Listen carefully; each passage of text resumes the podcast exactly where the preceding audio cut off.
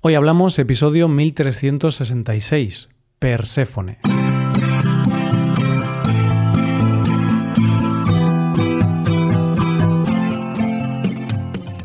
Bienvenido a Hoy Hablamos, el podcast para aprender español cada día. Puedes ver la transcripción, las explicaciones y los ejercicios interactivos de este episodio en nuestra web. Ese contenido te puede ayudar en tu rutina de aprendizaje de español. Hazte suscriptor premium en hoyhablamos.com. Buenas oyente, ¿qué tal? Una de las esculturas más impactantes que existen es El rapto de Proserpina, de Bernini. La explicación a lo que pasa en esa escultura es el mito de hoy, solo que la protagonista en la escultura está con su nombre romano, Proserpina. Hoy hablamos de Perséfone. Imagínate por un momento, oyente, que vives en la antigua Grecia. Faltan muchos, pero muchos años, siglos, para que la ciencia explique muchas de las cosas que pasan en el mundo. Tú sabes que el día pasa y llega la noche, pero no sabes por qué. Tú sabes que a veces llueve y hay tormentas, pero no sabes por qué. Tú sabes que hay épocas del año de más calor y de más frío, pero no sabes por qué. La explicación a todas esas preguntas está en los dioses y en los mitos. En el mito de hoy vamos a ver cómo en la antigua Grecia dieron explicación a uno de los fenómenos que más tenía que fascinar en aquella época, las estaciones del año. Y el mito de Perséfone nos explica esto. Perséfone era hija de Zeus y de la diosa de la agricultura Demeter. Hay que aclarar que Demeter crió a su hija sola en el Olimpo, como madre soltera, más que nada porque Zeus, que era también su hermano, la violó.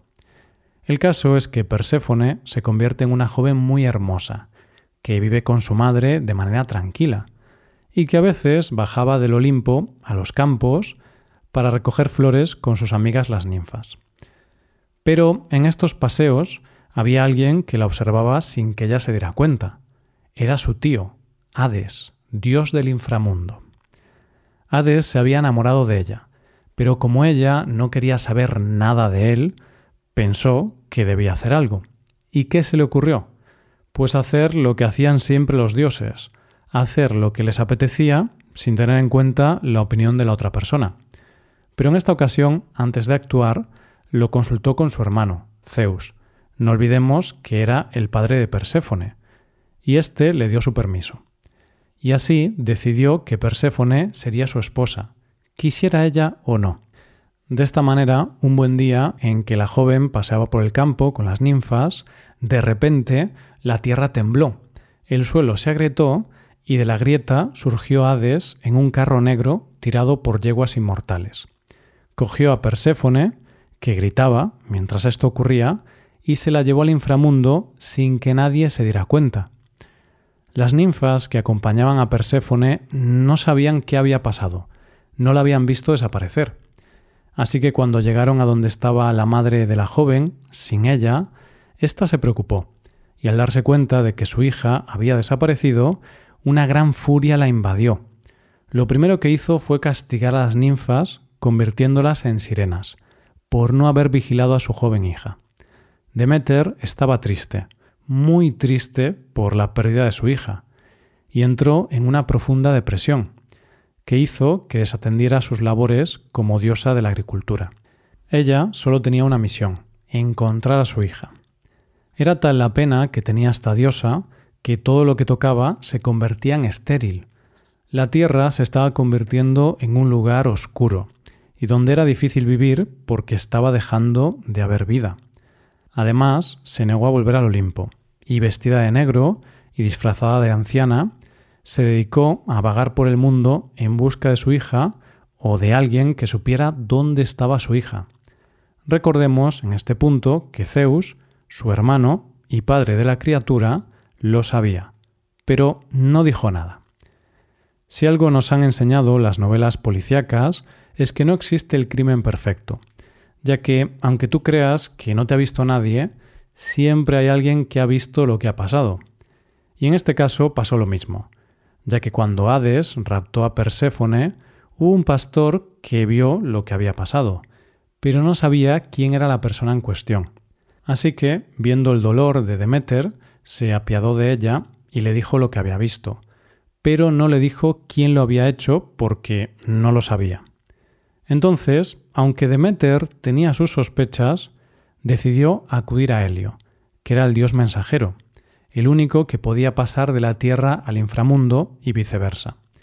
Y éste le confirmó que había sido Hades. La ira de Demeter fue tan grande que hizo que nada volviera a surgir en la naturaleza. Dejó la tierra como un desierto. La tierra se volvió un lugar oscuro donde no era fácil sobrevivir. Zeus se da cuenta de que la situación es un poco insostenible, ya que al no estar produciendo la tierra nada y ser todo prácticamente un desierto, la humanidad está en peligro. Así que va a ver a Demeter y le dice que tiene que parar, que le da todo lo que ella quiera. Pero Demeter le dijo que solo quería una cosa, a su hija.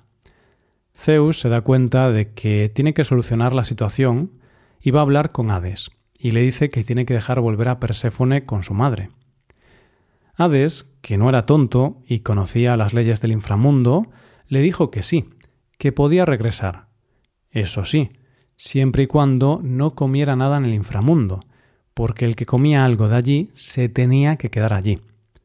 Primero, Hades intentó que comiese algo, pero Perséfone no comió absolutamente nada desde que llegó, ya que era tal la pena que tenía que no paraba de llorar. Y entonces Hades puso en práctica su plan B. Primero le dijo a Perséfone que iba a volver con su madre, con lo que la joven dejó de llorar, y después colocó, en lo que iba a ser el camino de regreso, granos de granada por el suelo. Perséfone, que estaba de vuelta a la tierra, no pudo contenerse y se comió seis granos de aquellas granadas. Cuando llegó de vuelta con su madre, estaban las dos muy felices, pero entonces apareció Hades y le dijo que su hija tenía que volver al inframundo, ya que había comido seis granos de granada. Y Demeter dijo que le parecían muy bien las leyes del inframundo, pero su hija no iba a regresar, y si lo hacía, continuaría con la maldición de la sequía y mataría a toda la humanidad. Estaba claro que había que encontrar una solución, y esa solución la dio Zeus, que propuso un acuerdo. ¿Qué acuerdo? Pues que Perséfone se casaría con Hades y pasaría seis meses en el inframundo, uno por cada grano que había comido, y el resto de los meses los pasaría con su madre en la tierra. Y así hicieron, pero Demeter realmente nunca llegó a aceptar la situación del todo, así que los meses que Perséfone tenía que pasar en el inframundo, Demeter se vestía de negro y se negaba a cumplir con sus funciones. Y cuando Perséfone volvía a la tierra con ella, la diosa de la agricultura volvía a cumplir con sus obligaciones, y el mundo volvía a florecer, la vida volvía a la tierra. Una cosa curiosa de este mito es que cuando le tocaba estar en el inframundo, Perséfone era una mujer activa, era la diosa del inframundo y nunca actuó de manera pasiva. Es más, se la llamaba la doncella, porque daba miedo pronunciar su nombre. Con Hades tuvo dos hijas, Macaria, que era una diosa de la muerte compasiva, y Melinoe, que curiosamente tenía una parte de su cuerpo blanco y otro negro, como muestra de la dualidad de sus padres. Como diosa del inframundo, Perséfone tuvo varias historias reseñables, pero quizá una de las más conocidas fue su lucha con Afrodita. Ambas se pelearon por el amor de Adonis, tanto es así que Zeus, una vez más, tuvo que interceder y decirles que lo compartieran, que estuviera un tiempo con cada una.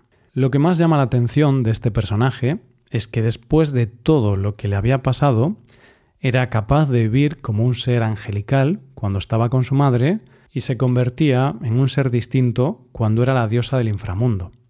Este mito se ha utilizado para muchas cosas, pero sin duda lo primero que sacamos en conclusión es que este mito era la manera que se tenía en la antigua Grecia de explicar cómo funcionaban las estaciones del año, ya que cuando madre e hija estaban juntas era la primavera y el verano, y cuando volvía al inframundo era el otoño y el invierno.